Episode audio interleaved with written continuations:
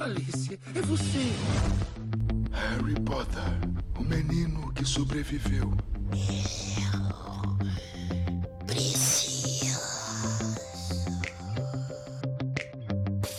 Fora das páginas.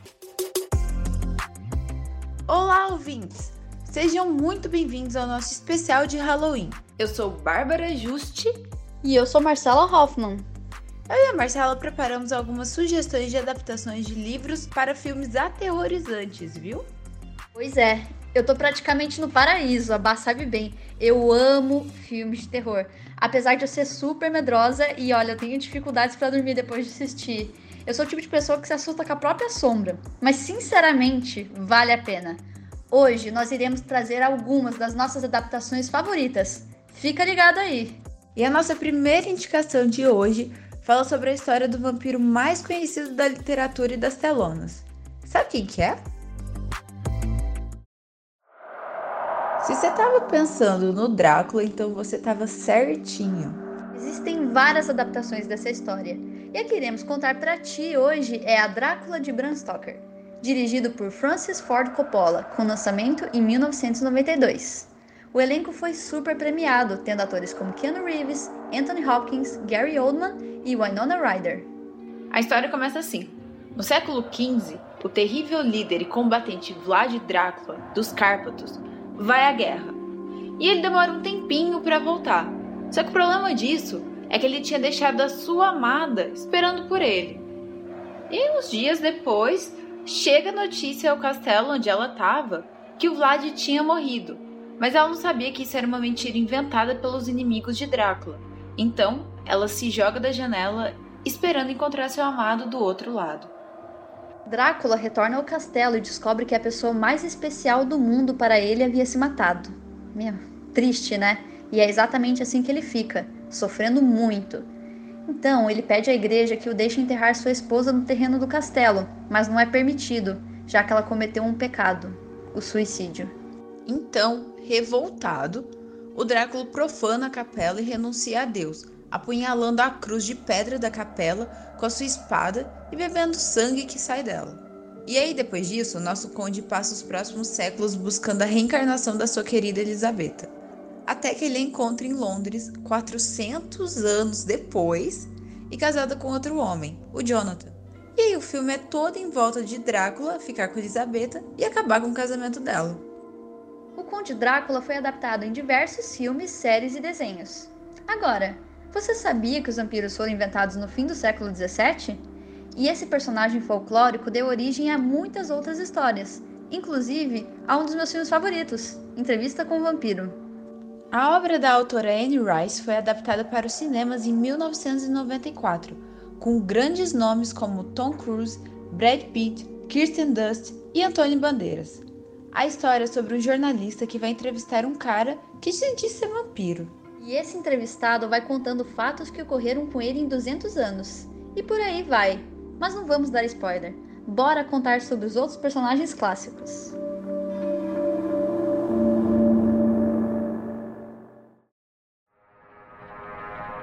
A próxima indicação é também sobre um clássico monstro, que foi criado com restos de corpos de cadáveres. Essa tá fácil, né? É o famoso Frankenstein. O livro foi escrito em 1823 por Mary Shelley, e uma de suas mais famosas adaptações foi a estadunidense, feita pela Universal Studios em 1931. A história gira em torno do Dr. Henry Frankenstein, um cientista que, acompanhado de seu fiel assistente, vai a um cemitério para desenterrar cadáveres com o objetivo de provar sua teoria, que mortos podem ser ressuscitados. Então, ele constrói um ser, juntando pedaços de outros corpos. E naquela, né? Aparentemente está tudo funcionando bem, até ele chegar no cérebro. É aí que mora o problema. O assistente de Henry, o Fritz, vai a uma universidade para achar esse órgão e ele pega o de um assassino. Cara, que erro! Que erro! Aí assim, agora a gente entendeu porque aquela criatura virou um monstro, né? agora vamos partir para a próxima indicação. É um ser lendário com origem na mitologia grega e que supostamente se transforma nas noites de lua cheia. Hum, lobisomem, né?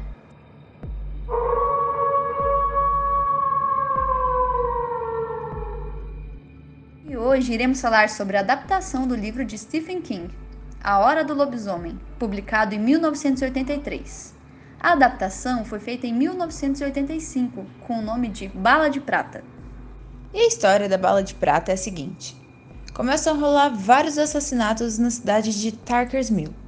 A população acredita que tem um psicopata solta. Só que um menino de 11 anos, o Marty, jura que é um lobisomem que tem matado cidadãos. Ele e a sua irmã, a Jane, saem em busca de descobrir a verdade. O filme gira em torno de saber quem é a pessoa que nas noites de lua cheia tem se transformado em um monstro e matado inocentes. Já que o Stephen King foi citado, vamos falar de um clássico dele, que foi adaptado para as telonas. O Iluminado, que foi publicado em 1977, e o filme foi lançado em 1980, que contou com a direção de Stanley Kubrick. Mas dá sinopse aí. Durante o inverno, o hotel Overlook contrata Jack para ser o zelador do estabelecimento. Então ele se muda com a esposa e o filho Danny para o local. Como era inverno, o hotel fica completamente vazio e isolado.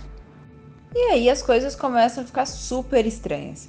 Tipo, o Danny, ele já tinha visões, já, já via espíritos, tanto que ele tinha um amigo imaginário. Mas no hotel ele começa a ver outros. E o Jack começa a surtar completamente. Mas o Hotel Overlook já tinha um histórico macabro em relação a assassinatos. Sim, bizarro. O último zelador enlouqueceu, matou a esposa, as duas filhas e logo depois ele se suicidou. E esse ambiente vai tornando mais aterrorizante a vida de Jack e da família.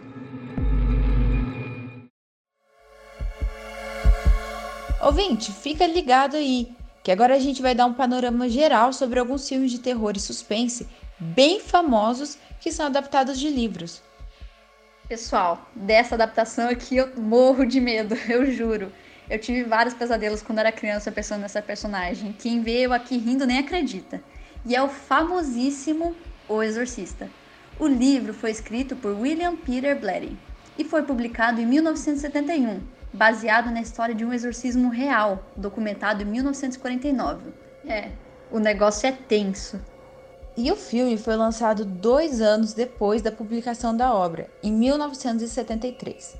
Dirigido por William Friedkin, O Exorcista se tornou um dos filmes de terror mais lucrativos da história.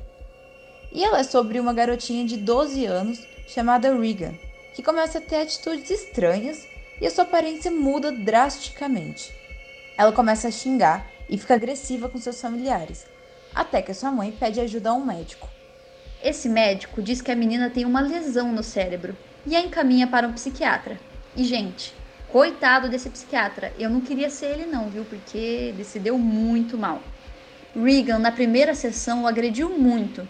Depois disso, foi indicado a mãe dela, a Chris, que tentasse um exorcismo, porque não tinha jeito mais, né? E é aí que a história começa a desenrolar. Dois padres tentam ajudar a menina, que refere-se a si mesma como um demônio terrível.